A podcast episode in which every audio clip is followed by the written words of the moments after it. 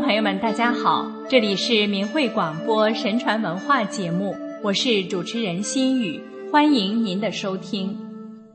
今年端午节当天，北京京郊门头沟再现六月飞雪，这一罕见的气象从一九九九年开始至今，几乎每年在中国不同地区都有发生。仅二零零七年就至少发生过三次。六月二十日，甘肃降大雪；七月三十日，北京三环降雪；八月六日，北京海淀区降大雪。二零一二年七月十二日下午两点二十分左右，北京东二环保利大厦附近居然下雪了，几分钟后又变成晴天。难道六月飞雪只是气候反常吗？中国古人讲天人合一。天降异象也不是没有原因的，窦娥冤的故事感天动地，家喻户晓。但是他的乡亲们为何跟着遭罪，承受三年大旱之苦呢？十三世纪中叶的元朝，民女窦娥自幼丧母，其父窦天章是个穷秀才，因上京赶考没有路费，借了寡妇蔡婆的高利贷。窦娥被迫成为蔡婆家中的童养媳，长大后嫁到蔡家做媳妇，不到两年，丈夫就死了。后因无赖张驴儿父子无意间救了蔡婆一命，于是趁机就住进蔡家，并要挟婆媳与他们父子成亲。窦娥艰巨，张驴儿眼见无法得逞，便设计毒害病中的蔡婆。不料阴错阳差，毒死了张父。张驴儿借此要挟窦娥，窦娥不为所动。于是张驴儿告官诬陷窦娥。昏庸无能的官府不但不能洗清冤情，反而行刑迫害婆媳二人。窦娥虽受万般凌虐，坚不就范，却不忍婆婆遭受酷刑，便含冤招认杀人。行刑当日正值六月酷暑，临行前，窦娥要监斩官在旗枪上挂上一条白链，并对天立誓：一，若是我窦娥委实冤枉，刀过处头落，一腔热血休半点儿沾在地下，都飞在白链挂旗上；二，若我窦娥委实冤枉，身死之后。天降三尺瑞雪，遮掩了窦娥尸首。三是我窦娥死的委实冤枉。从今以后抗旱三年。那贪官撇嘴摇头，连说愚昧荒唐，心想这六月酷暑怎会下雪？人只见雪往下流，我倒要看看雪怎么往上飞的。于是命人拿来三尺白绫挂在高杆上，刽子手手起刀落之际，窦娥的热血奇迹般的飞溅到悬在半空的白绫之上，竟然一滴也没洒在地上。窦娥人头落地之时，竟真的阴风起，大雪飘。片刻前人还汗流浃背，顷刻间。一个个抱膀缩肩跑回家去，连说怪事怪事。窦娥死后，果真是大旱三年，颗粒无收。当地百姓人人皆知，是老天在为窦娥鸣不平。多年后，窦娥的父亲金榜得中，做了高官，回乡省亲时，重审窦娥一案。为窦娥洗清了冤屈，乡亲们纷纷来看望窦父，说：“我们早知道窦娥是冤枉的，怎奈畏惧贪官的权势而敢怒不敢言。可是我们又没加害窦娥，为什么要受这三年大旱之苦呢？”窦父说：“你们明知窦娥是冤的，却不敢说句公道话。”是为不义，更有人相信贪官，认为窦娥真的杀了人，而污蔑忠良，是谓不仁。老天有眼，没有无妄之灾。天灾人祸，就是在惩治不仁不义之徒呢。故事启迪后人，人在世间一定要是非分明，坚持正义，抵制邪恶。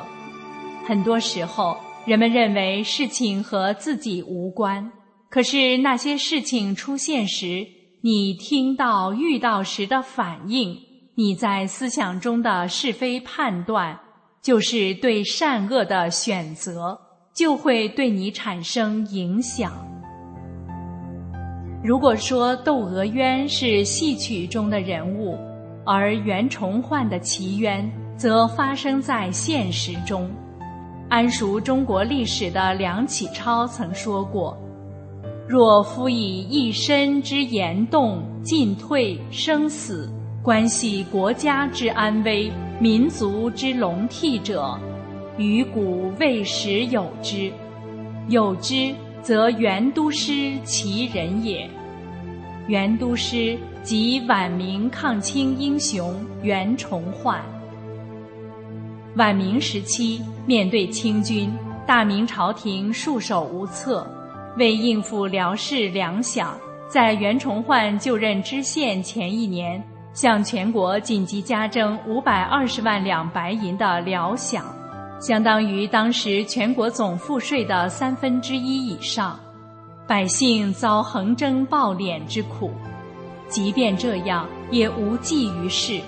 努尔哈赤的大清军队锐不可当，覆灭了数十万的明军，京中人心惶惶。仅为兵部六品员官的袁崇焕挺身出列，勇担危局，申请带兵五千进驻在山海关北面两百里的宁远。他率军雷厉风行的筑墙，城高墙厚，成为关外重镇。把后金重兵挡在山海关外达二十一年之久，迎击努尔哈赤的围城大军，取得辽东战场上的首次大捷；再战皇太极大军，取得宁锦大捷。正是袁崇焕的神勇与担当，后人评价他与历史上的岳飞、于谦等并列为名垂青史的爱国将领。然而，在辽东转危为安之际，崇祯皇帝听信了两个从清军逃回的太监密报，将抗清前线总指挥袁崇焕召回北京，下入大牢，罪名是袁崇焕与清军议和谋叛。对这项指控，朝内大多数大臣不相信，崇祯自己也不能自圆其说。一场千古奇冤就这样发生了，崇祯皇帝亲自下令处死袁崇焕，而且要处以明朝最重的法外之刑——寸折，被钦定凌迟碎剐三千六百刀。凌迟就是把人绑在柱子上，用刀慢慢割，如果行刑者没剐到次数，人就死了。行刑的人还要受处罚，在行刑台上，袁崇焕念出遗言：“一生事业总成空，半世功名在梦中，死后不愁无勇将，忠魂依旧守辽东。”凌迟过程中，他未发出一声但求速死，正气凛然。袁崇焕在刑场上被他所保护的北京市民争相咬噬，大约有近万的北京人抢到了袁崇焕之肉而生食之，并为此而炫耀。冤杀袁崇焕，相当比例的官员百姓都起到了推波助澜的作用，大臣们顺着崇祯皇帝的命令。而斥责袁崇焕背叛，更有众多的人不辨是非，不仅连句公道话也没有，甚至还去争抢冤者被凌迟的肉身。大明王朝两百七十七年间，共发生近百次流行性疫病，但这些瘟疫大部分疫情只是局限在州府、县属之地，传染性、烈度都不严重。唯独到了明末，瘟疫的范围、程度在历史上都属于罕见。古代君王深知君权神授，逢大的灾变，罪己自省。同时责令下属官员修行。永乐九年（公元1411年七月），陕西大疫，明成祖写下罪己诏，诚恳反省为政的过失，并竭力救助灾情。明朝前期、中期的灾情中，民众之间的互助事件非常多，官员的德行仁心。都在史书中有所记载。明朝末年的瘟疫逐渐增多，朝廷按照以往的惯例，同样会问冤狱，请大臣见直言。崇祯曾六次下罪己诏，但是走完形式之后，在现实中却中间不分，冤狱不止。到袁崇焕被凌迟处死。失德不仁走到了极端，共业之下必有共罪。这样看来，明朝末年的大瘟疫是偶然的吗？难道不是上天对于世间失德的天谴吗？所谓福祸无门，为人自招。崇祯十六年二月，鼠疫攻入北京城，京师大疫，死者无算。十室九空，甚至户丁尽绝，无人收敛者。有的患者一两天即死，有的早上得病，晚间就死了，有的直接当场暴毙。昔日繁华京都，俨然成为一座死城。天不降无妄之灾，天公有眼，人的起心动念都逃不过他的眼睛。说到六月飞雪，我们不得不重提二零零一年在河北石家庄下的那场大雪。河北省石家庄市法轮功学员左志刚因坚持修炼，按照真善忍做好人，不放弃信仰。二零零一年五月三十日，在婚礼的前一天下午，被当地国保警察绑架后刑讯逼供。当天就被凶犯毒打致死，尸体伤痕累累，一只耳朵呈黑紫色，在后背腰部有两个方形大坑，有被活摘器官的迹象，脖子上有很细的绳索勒痕。第二天，当地桥西公安分局副局长通知左志刚的父母，谎称左志刚是用自己的衬衫上吊死亡。而就在左志刚被迫害当天，石家庄连日的火炉高温忽然骤降，一时间寒冷异常。风景区河北省灵寿县五岳寨降下漫天大雪，足有一尺多厚，举城百姓都异常惊恐，到处议论纷纷。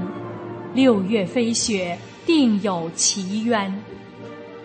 新冠一劫的巨浪。一波未了，新一波已开始四处拍岸。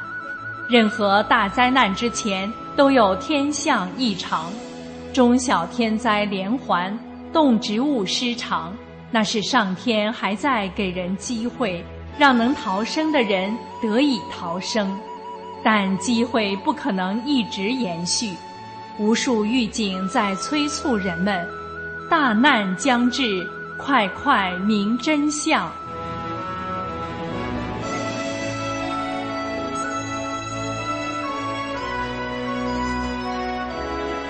好，听众朋友，今天的节目到这里就结束了。心语感谢您的收听，我们下次时间再见。